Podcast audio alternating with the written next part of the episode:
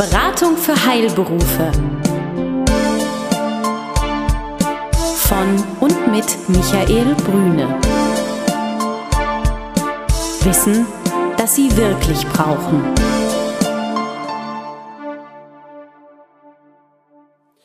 Guten Tag, meine Damen und Herren. Hier ist wieder die Beratung für Heilberufe Michael Brüne mit dem 14-tägigen Podcast. Heute sind wir zu Gast bei Frau Vogt. Treue Hörer kennen Frau Vogt natürlich schon. Das Stichwort ist fast wie immer. Ich weiß, Sie machen noch andere Dinge, Frau Vogt, aber und andere Mandanten. Aber Apotheke ist einer Ihrer großen Schwerpunkte. Und darum denke ich, ist es opportun, dass wir heute uns der Apotheke widmen. Zwei Themen, wenn wir bei der Steuerberaterin Frau Vogt sind, würde es sich anbieten, das hatten wir überlegt, das Thema Steuerfahndung einmal zu nehmen. Wie sieht es da eigentlich aus, aktueller Stand?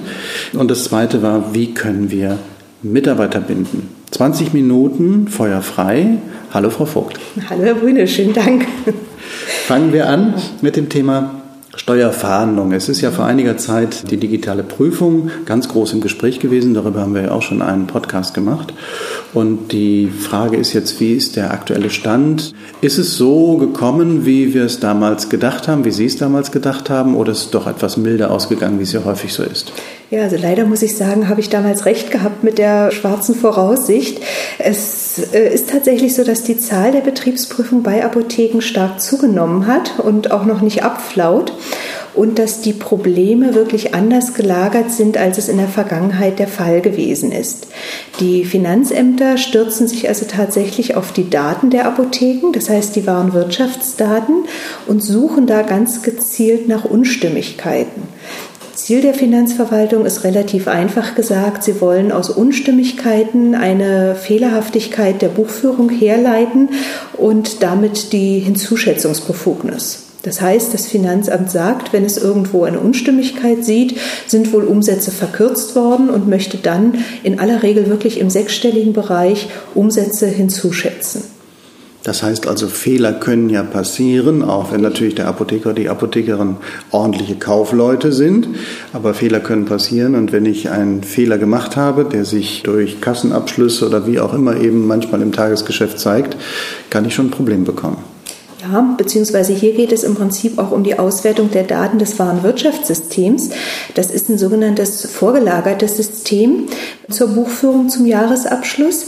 Aber die Finanzverwaltung geht irrigerweise davon aus, dass das Warenwirtschaftssystem ähm, auch als vorgelagertes Buchführungssystem genutzt wird. Ah ja. Und das ist nur in Teilen der Fall, nämlich in Bezug auf die Kassenführung sicherlich, aber in anderen Bereichen nicht. Und die Finanzverwaltung versucht einfach aus Abweichungen zwischen den Daten des Warenwirtschaftssystems zu der Finanzbuchhaltung eben Manipulationen herauszulesen. Ganz einfaches Beispiel. Ähm, die Apotheker haben regelmäßig Retaxationen von der Rezeptabrechnungsstelle, von den Kassen. Diese werden im Warenwirtschaftssystem natürlich nicht erfasst. Dafür gibt es in den Systemen überhaupt keine Möglichkeit. Und im Nachhinein kommt ja teilweise Monate später, ist es auch gar nicht mehr notwendig, das zu erfassen. Denn das Warenwirtschaftssystem ist ja in dem Sinne ein Warenlagerverwaltungsprogramm. Aber natürlich ist es steuerlich so, dass die Retaxation, das heißt die Einnahmekürzungen vom Apotheker nicht versteuert werden müssen und natürlich bei der Buchhaltung auch entsprechend verbucht werden. Das heißt, wir haben hier automatisch eine Abweichung zwischen Warenwirtschaft und Buchhaltung. Das hört sich ja so an, als ob das relativ einfach zu beheben wäre. Warum macht das Finanzamt oder die Prüfer, warum machen die das nicht? Was denken Sie? Spekulation, aber ein bisschen spekulieren dürfen wir. Ja. Die Finanzämter wollen ja ganz bewusst Fehler finden und die mhm. wollen ja jetzt gar nicht aufgrund solcher Dinge herleiten, warum es so ist, sondern sie wollen ja dann sagen, naja, aber hier gibt es einfach Unregelmäßigkeiten und wenn der Steuerpflichtige nicht nachweisen kann, mhm. warum das so ist, dann habe ich einfach das Recht hinzuzuschätzen. Es geht einfach um ein steuerliches Mehrergebnis. Die wollen gar nicht die einzelnen einzelne Ursache finden. Das bedeutet aber auch, dass ein Berater eine hohe Erfahrung haben sollte, gerade im Bereich einer Steuerprüfung, dass man genau weiß, aha, an den oder den Stellen, da könnte es knacken und das könnte die Lösung dafür sein, weil ja, das könnte sicherlich äh, helfen. Genauso ist es. Ich habe also auch schon von mehreren Prüfungen gehört, wo man letztlich äh, Hinzuschätzungen wirklich im ja, fünf- oder sechsstelligen Bereich akzeptieren musste, weil man es einfach nicht widerlegen konnte. Oder, und das ist der nächste Knackpunkt, weil einfach auch falsche Daten dem Finanzprüfer vorgelegt wurden. Denn das ist jetzt auch der Knackpunkt, wird auch derzeit von diversen Finanzgerichten unterschiedlich entschieden, wird auch zum Bundesfinanzhof gehen. Und es ist auch immer wieder die Frage, ob der Gesetzgeber irgendwann eine Änderung herbeiführt. Es geht nämlich darum, welche Kassen- und Warenwirtschaftsdaten muss dem Finanzamt vorgelegt werden durch den Apotheker und welche Daten nicht. Und da sind die Knackpunkte im Moment die sogenannte Kassenauftragszeile, das heißt die einzelnen Geschäftsvorfälle. Und ein anderer Punkt sind statistische Daten, wo die Finanzverwaltung nach unserer Erfahrung viele Hinzuschätzungen mit begründet, wenn sie diese Daten hat und dort vermeintliche Fehlentwicklungen meint zu erkennen. Auf der anderen Seite aus Statistiken eine eigene Verprobung vornimmt, die fehlerbehaftet ist und die einfach auch nur zu falschen Ergebnissen führen kann. Das Finanzamt rechnet dann Rohgewinne aus, die die Apotheke gar nicht erzielen konnte, sagt, der tatsächliche Rohgewinn war niedriger, also schätze ich mal einfach Umsatz hinzu, damit es wieder passt. Da gab es doch vor kurzem ein Urteil, was ergangen ist. Ich glaube in, in, Düsseldorf, da war ein Kollege von Ihnen, der so einen Musterprozess quasi geführt hat.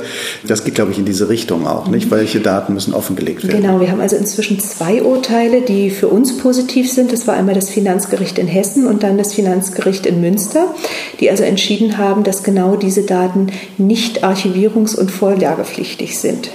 Das Finanzgericht in Sachsen-Anhalt hat anders entschieden in einem Aussetzungsbeschluss und es wird also in Kürze wahrscheinlich auch noch eine Entscheidung vom Finanzgericht Brandenburg geben, weil da läuft gerade über unser Unternehmen eine entsprechende okay. Vorbereitung zu einer Klage.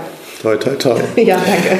Jetzt kann das Finanzamt ja unangenehm werden. Richtig. Das heißt also, wenn eine Differenz festgestellt wird, haben Sie ja verschiedene Möglichkeiten, dem Steuerpflichtigen zu Leibe zu rücken.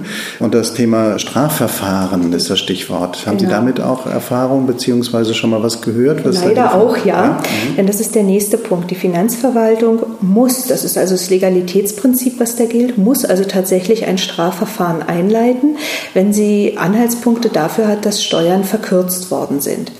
Das Problem, was wir jetzt haben und wo ich eben leider auch Erfahrungen machen musste, ist, dass das Finanzamt seine Ermittlungspflicht nicht ordentlich durchführt und einfach aufgrund von Ungereimtheiten, die es dort sieht, schon Strafverfahren einleitet.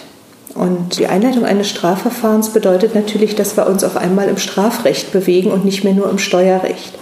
Ich selbst hatte also einmal den Fall, dass das Finanzamt aus einem Warenwirtschaftssystem heraus Dateien miteinander verglichen hat, die eine unterschiedliche Aussage gemacht haben. Das hat das Finanzamt aber nicht erkannt, hat gleichzeitig weder in die Buchhaltungsdaten geguckt noch in die Unterlagen, die alle vorhanden waren und war nun der Meinung, der Apotheker hätte dort Einnahmen nicht vollständig erfasst. Die Lösung war nachher sehr einfach. Das konnten wir, als wir dann die Aufstellung des Finanzamts hatten, sehr schnell nachweisen. Das Finanzamt hatte nicht gesehen, dass die Umsätze aus Notdiensten oder Nachtdiensten nicht am selben Tag, meinetwegen um 12 Uhr, in einem Kassenabschluss enthalten waren, sondern am nächsten Tag mit enthalten waren, entweder in einem Kassenabschluss oder es gab zwei Kassenabschlüsse für die Apotheke. Fakt war jedenfalls, es waren alle Umsätze versteuert und angegeben. Das Finanzamt hat aber eben einfach nur aufgrund des vermeintlichen Unterschiedsbetrages, den es aus der Auswertung von zwei Dateien aus dem Warenwirtschaftssystem gesehen hat, der Meinung, hier hätte Steuerverkürzung vorgelegen und hat gleich ein Strafverfahren eingeleitet. Und das hat Weiterungen, ja? Also das heißt, dann kommt ja wohl die Steuerfahndung auch Richtig. und hat bestimmte Auswirkungen auch für den Richtig, Apotheker. das hat also ganz erhebliche Auswirkungen. Im Besteuerungsverfahren hat der Steuerpflichtige ein Mitwirkungsrecht, im Strafverfahren hat er ein Auskunftsverweigerungsrecht. Das heißt, wir mussten hier sehr genau überlegen, wann geben wir zu welchem Punkt überhaupt noch eine Aussage. Und also dazu geführt, dass die Betriebsprüfung erstmal sich erheblich länger hingezogen hat, weil wir ja auch erstmal zwei Monate gewartet haben, bis die Einleitung des Strafverfahrens bekannt gegeben war. Gut, und dann haben wir natürlich auch nicht sofort gesagt, Moment, so ist es, sondern wir mussten natürlich erstmal genau ermitteln, was wirft uns das Finanzamt vor, was hat es für Begründungen dazu und wie nehmen wir jetzt dazu Stellung haben natürlich auch gleich einen Anwalt mit eingeschaltet, um eben die prozessualen Rechte auch wahrzunehmen. Aber das ist insofern eine sehr unschöne Situation. Letztlich haben wir hier auch Erfolg gehabt und das Ganze ist als Nullprüfung ausgegangen. Aber es kann eben auch schlimmer kommen und das ist das, denke ich, wo jeder Apotheker sich und möglicherweise auch seine Mitarbeiter vorbereiten sollte. Ich habe es also von einem Kollegen gehört, da ist die Finanzverwaltung aufgrund statistischer Daten eben zu einer Verprobung gekommen, hat vermeintlich festgestellt, der Rohgewinn sei zu niedrig und meinte, man müsse in einem sechsstelligen Bereich 300.000, 400.000 Euro Umsatz hinzuschätzen. Das sei also massive Steuerhinterziehung. Und das Finanzamt hat also nicht nur das Strafverfahren sofort eingeleitet, sondern die Steuerfahndungsstelle hat beschlossen, gleich eine Durchsuchung durchzuführen. Das heißt, da ist nicht nur ein Schreiben gekommen, wir haben ein Strafverfahren eingeleitet, sondern da stand gleich die Steuerfahndung morgens um sieben vor der Haustür und dann bei Eröffnung vor der Apotheke. Doppelter Stress und dreifacher ja. Stress. Das heißt also, Sie empfehlen auch, wenn eine solche Maßnahme eventuell sichtbar wird, auch eine gute Informationspolitik in der Apotheke zu treiben, damit die Mitarbeiter sich nicht erschrecken. Ne? Also es macht durchaus Sinn, die Mitarbeiter, äh, ohne sie verunsichern zu wollen, aber einfach darauf hinzuweisen, dass sowas durchaus im Rahmen des Möglichen steht und ein paar Verhaltensmaßregeln aufzustellen. Das gilt natürlich für den Apotheker selbst auch. Die Steuerfahndung spielt häufig das Spiel böser Polizist, guter Polizist. Nicht? Das heißt, die tun so, als wären sie eigentlich der Freund desjenigen, wollen ihm aber nur Informationen aus der Nase kitzeln und wollen ihm auch suggerieren, dass es durchaus sinnvoll sein kann, den Steuerberater oder Rechtsanwalt gar nicht einzuschalten. Das könne man ja auch alles auf diesem Wege regeln. Da ist also ganz, ganz dringend von abzuraten. Man sollte sehr offen sein, man sollte die Steuerfahndung niemals behindern, wenn die vor der Tür steht, aber man sollte sich sehr mit Aussagen zurückhalten und man sollte sich alles auch schriftlich dokumentieren lassen, welche Unterlagen beschlagnahmt worden sind und so weiter, damit man dann nachher im Verfahren, was sich ja anschließt, auch entsprechende Beweismittel zur Hand hat. Ja, also es ist im vollen Lauf. Eine gute Vorgehensweise, strukturierte Vorgehensweise, glaube ich, macht Sinn. Das bedeutet auch, wenn ich jetzt einen Steuerberater habe, was ja viele Apotheken auch haben, die vielleicht jetzt nicht so bewandert sind mit diesem Spezialthema, kann es sich anbieten, in einer solchen Krisensituation sicherlich noch einen Berater zusätzlich dazu zu nehmen, der mit diesen Abläufen vertraut ist und immer auch den Anwalt mit einschalten. Und denn da steht ja viel Geld auf dem da Spiel. Da steht viel Geld auf dem Spiel, richtig. Letztlich kann man in solchen Fällen, wie ich es geschildert habe, wo das Finanzamt nicht ordentlich ermittelt hat, dann auch wieder darüber nachdenken, Schadensersatz gegen die Finanzverwaltung geltend zu machen. Mhm. Denn auch die Finanzverwaltung hat bestimmte Pflichten, wie eben die ordentliche Ermittlungspflicht. Und wenn diese Pflichten verletzt werden, werden ja gleichzeitig die Rechte des Steuerpflichtigen verletzt. Mhm.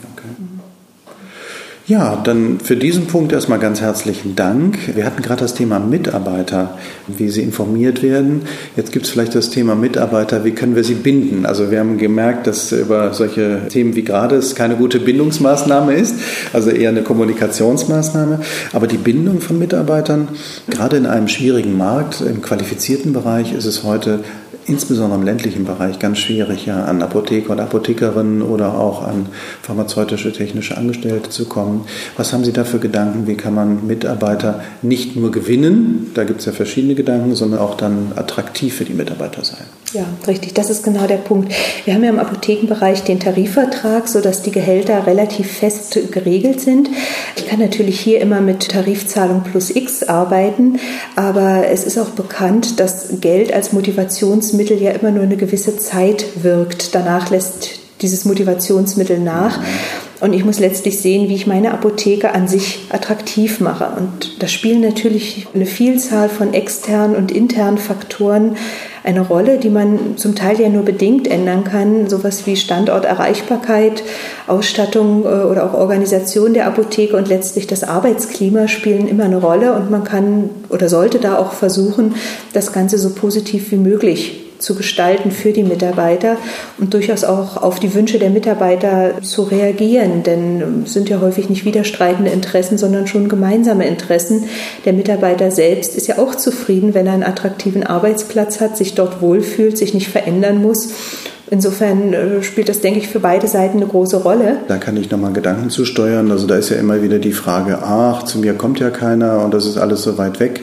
Und es wechseln die Leute nicht. Also das sind solche Vorbehalte, die sehr häufig eben gegeben werden.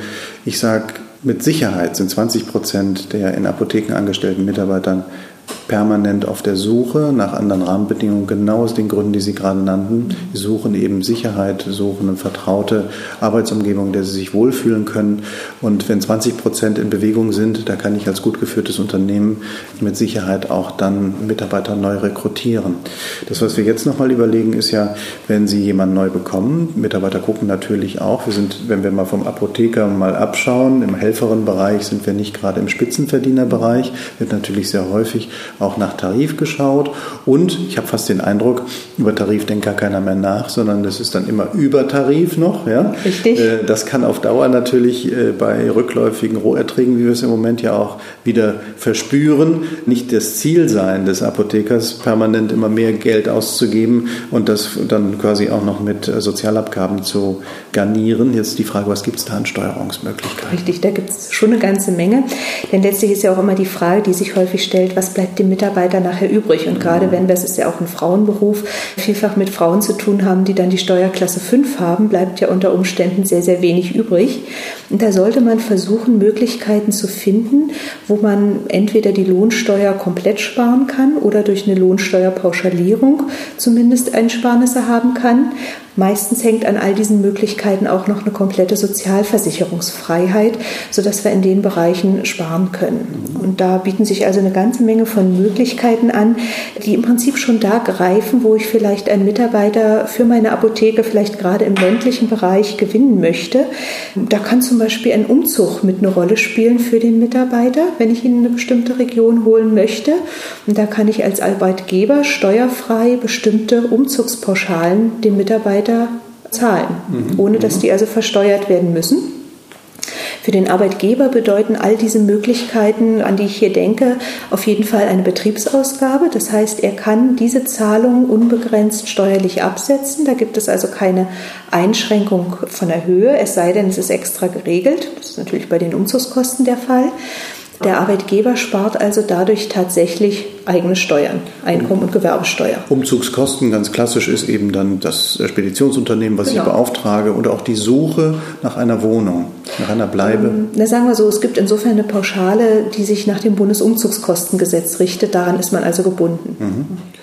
Und wenn ich jetzt, bleiben wir mal bei dem Beispiel Brandenburg, das können die Zuhörer natürlich dann auf jedes ländliche Gebiet ausweiten, aber Berlin-Brandenburg, also ein Berliner Apotheker oder Apothekerin, die dann etwas weiter ins Brandenburgische hineingeht, sich dort quasi die Woche über mit einer kleinen Wohnung einmietet. Wie ist das mit Reisekosten? Wie sieht das aus? Also nehmen wir den Fall, den Sie jetzt genannt haben, Herr Brüne. Sie mietet sich dort eine kleine Wohnung. Dann sprechen wir von einer doppelten Haushaltsführung. Da gibt es also auch Möglichkeiten, die zu fördern. Das heißt, die Miete zu übernehmen, Mietzuschuss zu zahlen, wie auch immer. Im Rahmen von einer doppelten Haushaltsführung habe ich in den ersten drei Monaten auch die Möglichkeit, Reisekosten geltend zu machen, insbesondere Verpflegungsmehraufwendungen.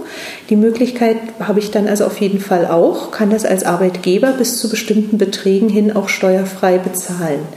Wenn ich mir stattdessen keine Wohnung dort nehme, sondern jeden Tag fahre, habe ich das Problem in aller Regel, gerade nach dem jetzt ab 2014 geänderten Reisekostenrecht, dass ich dann keine Reisekosten im eigentlichen Sinne mehr habe, sondern es sind Fahrten zur ganz normalen Tätigkeitsstätte.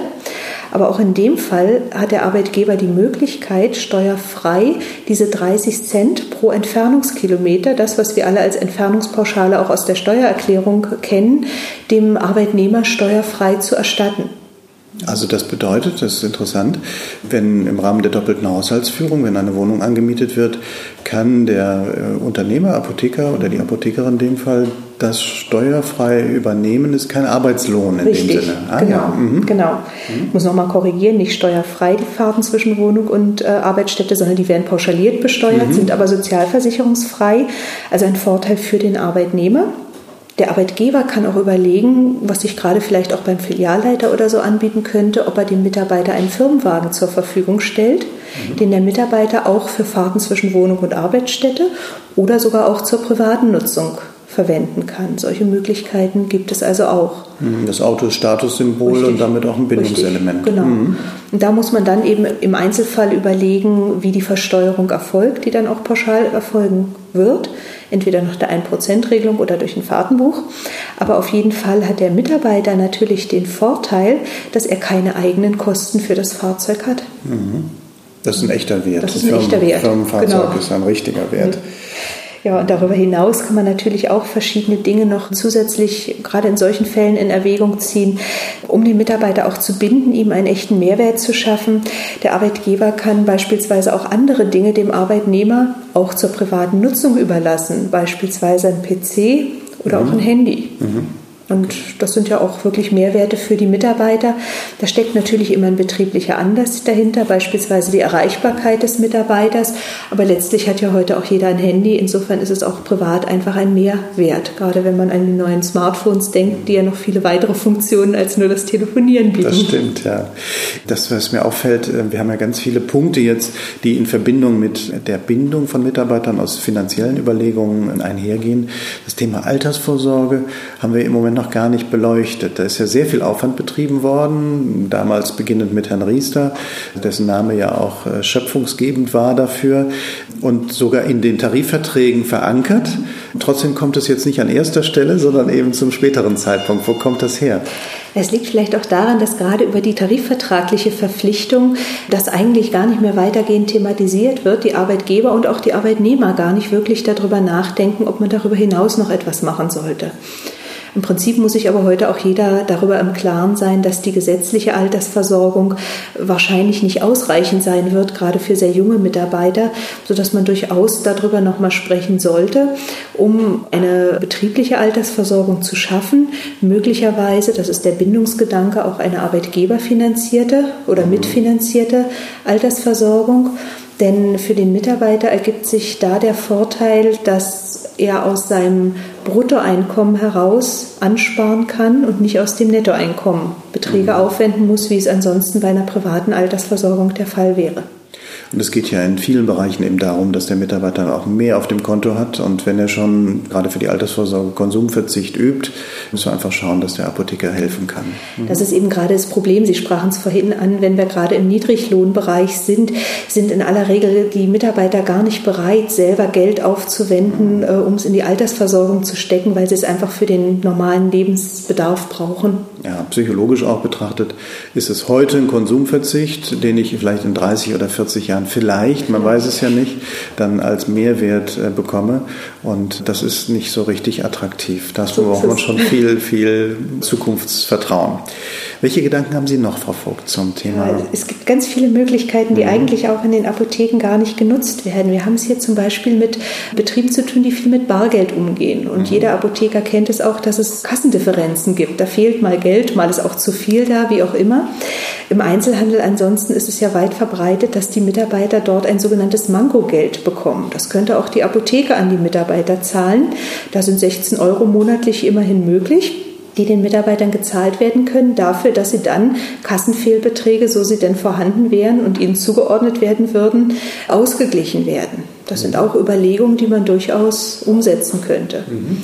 Genauso auch Thema Mitarbeiterverpflegung, gerade im ländlichen Bereich, wo es vielleicht wenige Verköstigungsmöglichkeiten gibt oder in größeren Betrieben kann man überlegen, ob es da sinnvoll sein kann, den Mitarbeitern etwas anzubieten oder nicht. Mhm. Mhm.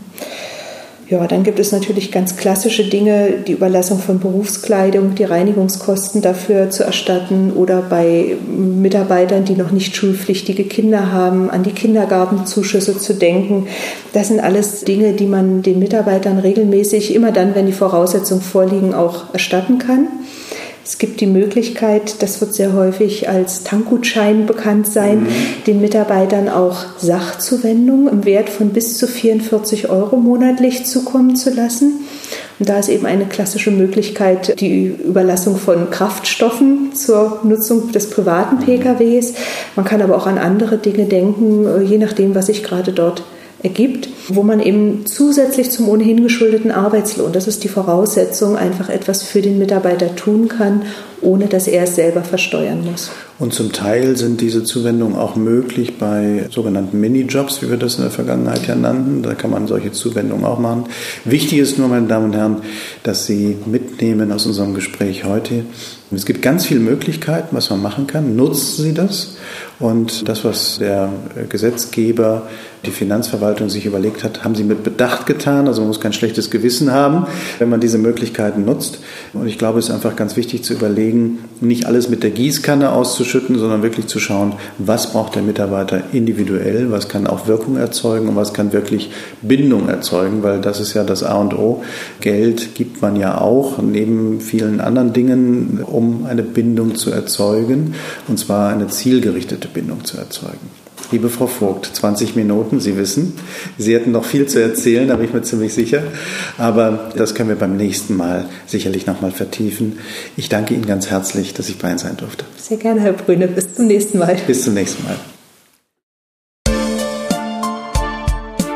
Besuchen Sie uns im Web.